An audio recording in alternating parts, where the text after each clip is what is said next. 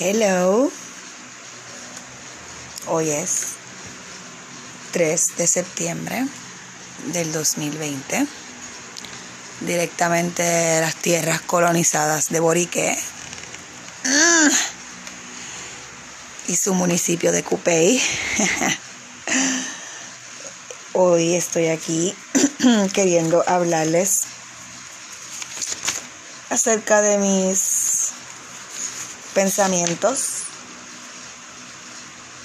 en cuanto al tema de la desescolarización en tiempos de COVID, particularmente ante este nuevo semestre, entre comillas, o whatever, lo que sea que es este nuevo semestre escolar tras todo este papelón pandémico. Eh, deja ver, espérate de qué hablo. Nada, muchos de ustedes, obviamente, este podcast sea, es mi norte, mi propulsor. No sé ni qué término es el correcto, pero eh, toda la información que yo me he dedicado a, a, facilitar, a compartir, sale desde la perspectiva de la desescolarización. Quien lleva escuchándome todo este tiempo lo sabe, lo he hablado, lo repito, lo recalco. Y es bien interesante que siempre, o, sea, siempre hay que estar hablándolo y aclarándolo porque no somos personas desescolarizadas. Pero en momentos como este, como donde la gente se está viendo obligada a tomar decisiones que tal vez no contemplaban en un futuro cercano o, o en algún momento en sus vidas, pues ahora el tema de la desescolarización es importante llevarlo a cero y entender de qué se trata, porque hay una cosa, hay dos términos en inglés, uno lo que es el deschooling y el otro es el unschooling. Yo diría que el deschooling es la desescolarización y el unschooling es la no escolarización. Este, y por lo menos en el tiempo que yo llevo que mis hijas no han estado en la escuela, aunque Eva estuvo poco tiempo en la escuela el año pasado, pero se lo estuvo en Kindle. Eh, en ese tiempo que yo llevo sumergiéndome en todos estos escritos, eh, información disponible acerca del tema de eh, educación en el hogar, la desescolarización, la no escolarización, siempre recomiendan el proceso de deschooling, de desescolarización, sobre todo si nosotros nos proponemos, porque mucha gente está haciendo ahora homeschooling obviamente por la emergencia y la situación de que ya no podemos ignorar el hecho de que el Departamento de Educación es un papelón. O sea, personas como yo sí llevamos mucho tiempo hablando de esto, pero yo no quiero hablar desde una perspectiva de llevo tiempo diciéndolo porque realmente hay unos privilegios que yo tengo que abordar, que trato siempre, pero si se me pasan, pues vuelvo y hago el ejercicio para abordar unos privilegios que sí existen, que me empoderan a mí a tomar estas decisiones y a ver las cosas un poquito más amplias versus personas que tal vez no han tenido ciertas situaciones y ciertos privilegios en los cuales han tenido que bregar con lo que hay. Y ahora, ante todo este dilema que está ocurriendo, pues se cuestionan y empiezan a, Yo de verdad no sé, porque yo, o sea, sí estoy teniendo que... Estoy teniendo gente que se está acercando hacia mí, pero es realmente todavía de una perspectiva que yo sé que la gente no contempla lo que es desescolarización. O sea, simplemente la gente está haciendo homeschooling porque eh, las opciones que tal vez las escuelas de sus crías les están ofreciendo son bien irreales o son no efectivas o no se pueden acceder o lo que sea. Y pues muchos están diciendo, pues olvídate, vamos a hacerle nosotras. Lo cual está maravilloso. Lo que pasa es que también hay que recordar, bueno, hay gente que puede funcionar ante una emergencia y reaccionar y, y encaminarse en el proceso con todo lo que el proceso lleva, pero estar dispuesto a encaminarse. Que es bullshit, porque también, eh, volvemos, los procesos son procesos, traen un chorro de sorpresas. Eh, tal, vez yo estoy hablando desde la perspectiva de que yo llevo ocho años en esto y nunca, o sea, una de las cosas más importantes que quiero hablar, traigo el tema de la desescolarización porque todo tiene que ver con todo, muchas cosas, tú sabes. Pero quiero traer a colación también todo lo que yo he ido deconstruyendo, porque yo no termino de deconstruir, yo no me las sé todas, nadie se las sabe todas. Ese es el mensaje más importante que yo quiero llevar hoy. Nadie se la sabe toda. Esto, la vida no es una, una, o sea, el sistema nos ha educado a pensar que la vida es un camino con una cima y ya, y, estamos toda la vida tratando de llegar a esa cima y, y la vida no es así, no es lineal para nada.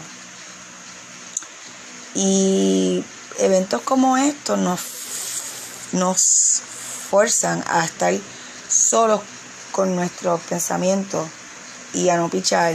Y mucha gente pichea y otros no. Pero pasa. Cuando tenemos, de toda esta transformación de lo que sucedió, a mucha gente pues les obliga a confrontarse un montón de cosas que tal vez no pensaban, no las contemplaban tanto. Pero sí se ha dado que hay gente que se acerca hacia mí, pero es, la cuestión de dime cómo hacer, cómo se hace el homeschooling. Sea, están partiendo de una premisa que yo entiendo y no estoy criticando. Partiendo de una premisa de qué es lo que yo tengo que proveerle a ellos para que no me los quiten. Porque cuando tú pares en un hospital a ti te dicen que tu cría pertenece al Estado. Entonces ahí entra esta visión paternalista de que a los que están criando hay que monitorearlo, porque no todo el mundo tiene las herramientas para ser padres, madres, criadores, pues esos son otros 20 pesos que, que podemos hablar en otras cosas, particularmente con el tema de la sexualidad. Este, pero sí, eh, no, no hay perspectiva de desescolarización porque la gente no entiende lo que es desescolarización, porque estamos altamente escolarizados y porque seguimos perpetuando este, este sistema porque pues el que conocemos y todo ha sido bien loco y pues en verdad estamos desempoderados, eso es lo que pasa. Y, por eso es que comento que no importa el método que una persona que vaya a estar dando homeschooling decida adoptar para educar a la cría, siempre se, se recomienda la cuestión de la desescolarización por aquello de evitar que el espacio sea una escuela en la casa. Si esa fue la intención de, de sacar a la cría de, ese espacio, o sea, del espacio escolar, como que si a ti no te gustaban los límites del espacio escolar, este, ¿por qué perpetuarlos en la casa?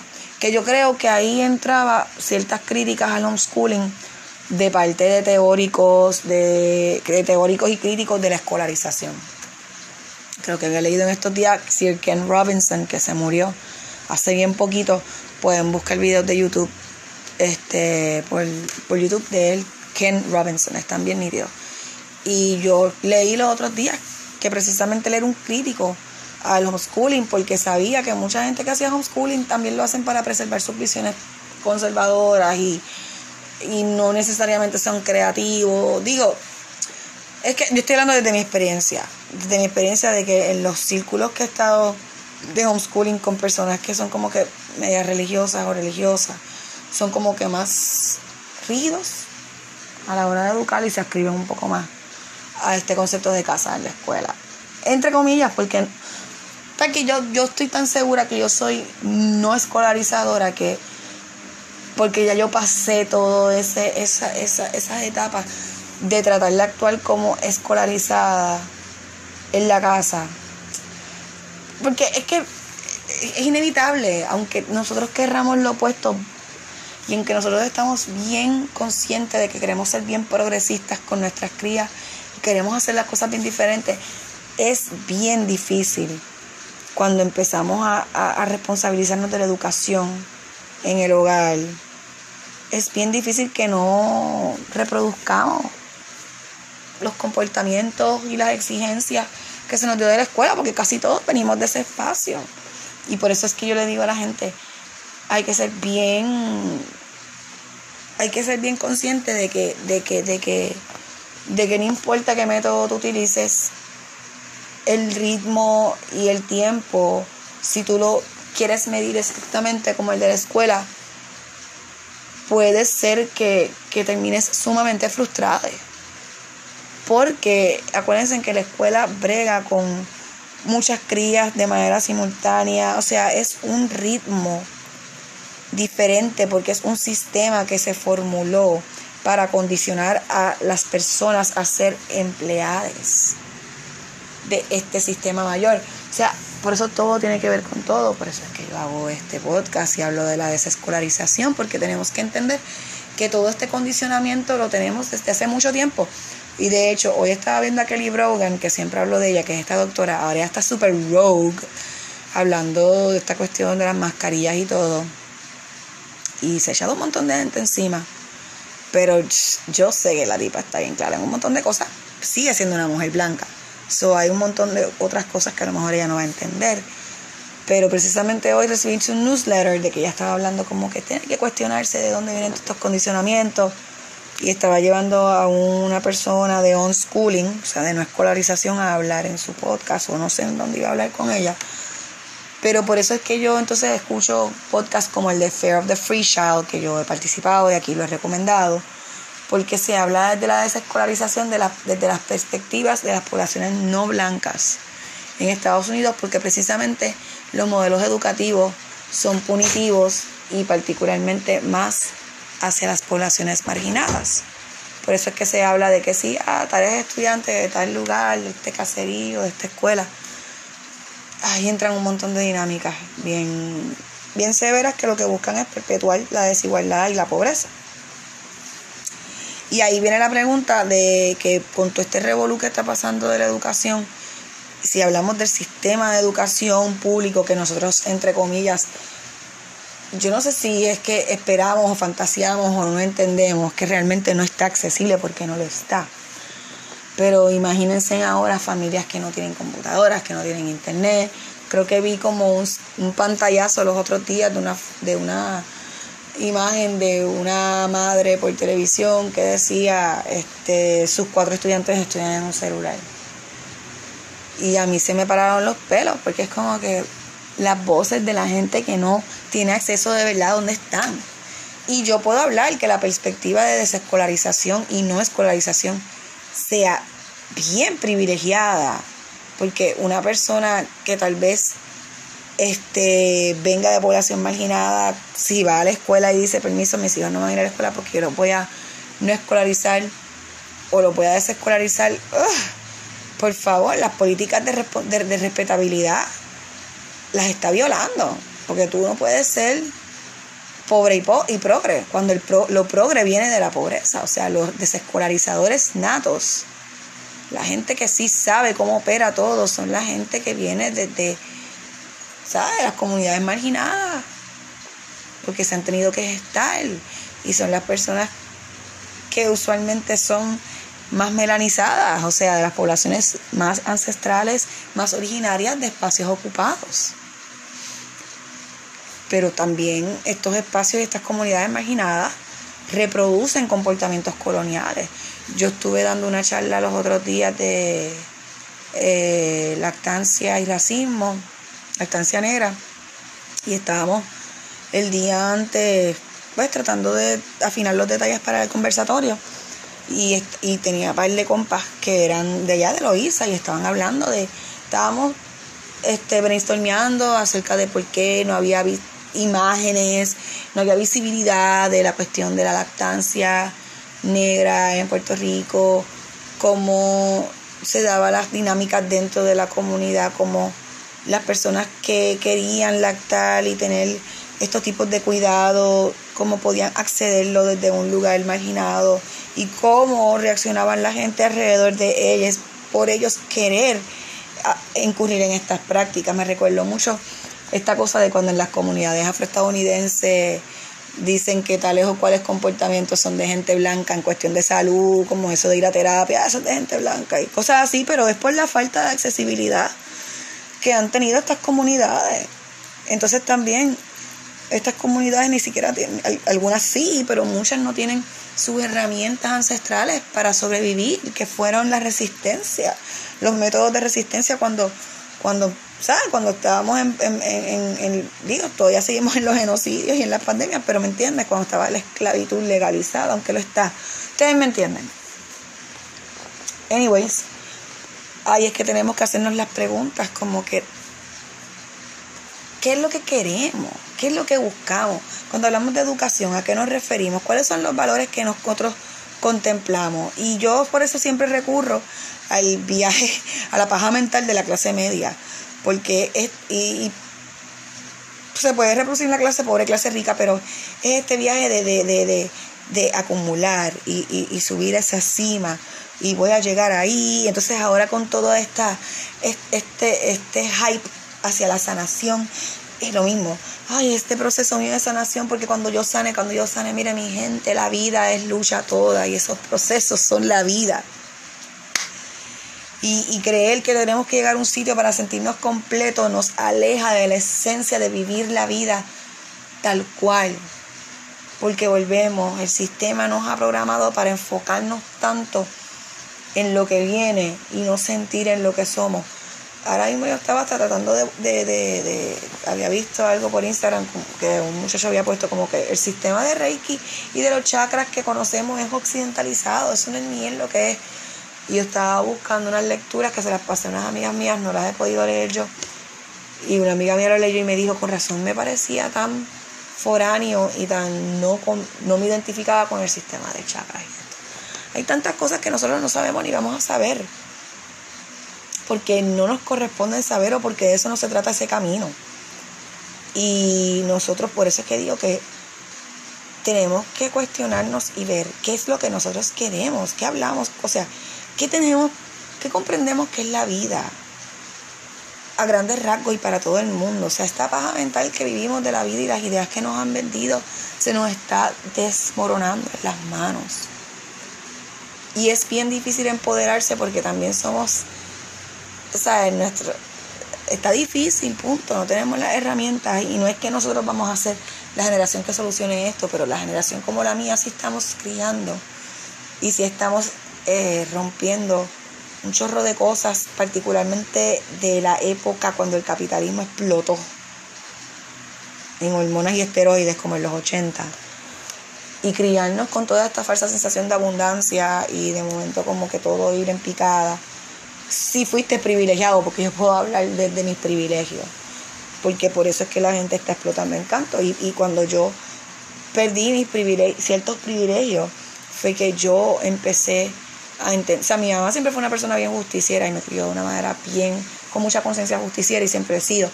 Pero el yo perder ciertos privilegios y también estar más consciente de ciertas situaciones que vivía y no tener nombres de ellas, también me ayudó a, a, esbozar como que, mira, esto es lo que pasa, tú has tenido estos privilegios, pero existe la inequidad y, y, y, todo lo que se ha logrado y todo lo que tú obtienes a través de la explotación de otra gente y es bien duro, pero es bien real. Y eso no se debería dejar de hablar nunca porque no se hace nada precisamente porque muchos tenemos muchas culpas de ser partícipes en ese sistema. Es el sistema que conocemos, inevitable. ¿Qué hacemos con ese conocimiento? Son otros 20. ¿Cuáles son las cosas que podemos reimaginarnos? Tú sabes, por eso es que no, no, no nos detenemos, porque nos cuesta pensar que podemos reimaginar, porque no, no, no estamos el, sistema que supuestamente se encarga de convertirnos en, no sé, mejores personas, entre comillas, o qué, qué, qué, se encarga de hacer la escuela? Supuestamente formar seres de bien. ¿Y qué son seres de bien? Seres que se, que se, que se, que estén sumisos por completo al sistema, que se nos está cayendo en las manos. O sea, eh, hay que atreverse a soñar. Somos los soñadores pragmáticos, estamos ese eje Virgo Pisces, la luna llena que acaba de pasar. Atrévete a tocar lo, lo esotérico, lo profundo, ese mar infinito, lo, crea, lo creativo. La parte de Virgo de estar bien conectada en la tierra y ser mutable y, y finiquitear y detalles y, con, y, y consolidar para soltar. Eso está genial. Pero tenemos que subir la vibración y no quedarnos envueltos en los pequeños detalles y sumergirnos en ese mar infinito pisciano de las posibilidades mágicas. Es conciliar, todo es conciliar. Nosotros tenemos que empezar a despegarnos de los polos y empezar a, tocar eh, lo difuso, lo gris, lo que no tanto conocemos. Porque ya han pasado muchas cosas y, y las, sabemos que la certeza no existe, pero también no todos lo aceptamos de la misma manera porque los privilegios son, nuestros privilegios son los que nos dan el acceso a ciertas certezas o no, por los accesos que tenemos. Pero en fin, hay que atrevernos a soñar. Y a mí no me gusta decir qué hacer a la gente, pero me tripea mucho decir, compartirles estas cosas y decirles, por favor pondera, porque es que la realidad es que siempre termina pasando las cosas. ¿sabes? Nosotros, la energía escorpiónica es una energía bien darks, en el sentido de que de todas las partes, todos los espacios, y todos tenemos energía escorpiónica, todos tenemos energía de todos los signos. Es cuestión de harness. Así que yo voy a intentar ver si puedo y sin prisa eh, yo creo que después de la pérdida que yo tuve el mes pasado que hoy se cumplió un mes yo estoy yo lo hablé otra vez estoy recibiendo unos downloads astrales emocionales bien cabrones y una de las cosas que estoy proponiéndome vivir es vivir el presente sentirlo todo y ser gentil. Siempre lo hablo, pero esta película me hizo ponerlo más en perspectiva. So, si puedo, si me da la gana, si me entra la energía, este, pues poner más información de todo esto en el Patreon, en el coffee, no sé, compartirlo. Porque sé que esta información está para eso, para compartirse y a veces se me hace bien difícil compartir por X o Y razón. Mi vida, ya ustedes saben. Pero me motiva saber que hay gente que necesita esta información y que esta información los pueda poner en contacto con un chorro de cosas que a lo mejor lo tenían ahí escondidito, pero no sabían cómo sacarlo. Así que nada, eh, ya la, luna llena, ya hoy estamos entrando a luna en Aries, después de la llena de Pisces. Este, pero estamos todavía con esa energía. la gente está bien conectada, hablado con mucha gente, estamos todos en ese flow de querer estar, de querer sentir, de tratar de no irnos por el lado perfeccionista, de soltar, de ser soñadores pragmáticos. Así que nada, solté un, Spotify playlist de la luna en Pisces, así que ahora voy a empezar a hacer el playlist de luna llena. Puede ser que también me tire los de luna nueva, who knows. Así que nada, sigue mi nariz y serás feliz. Bye.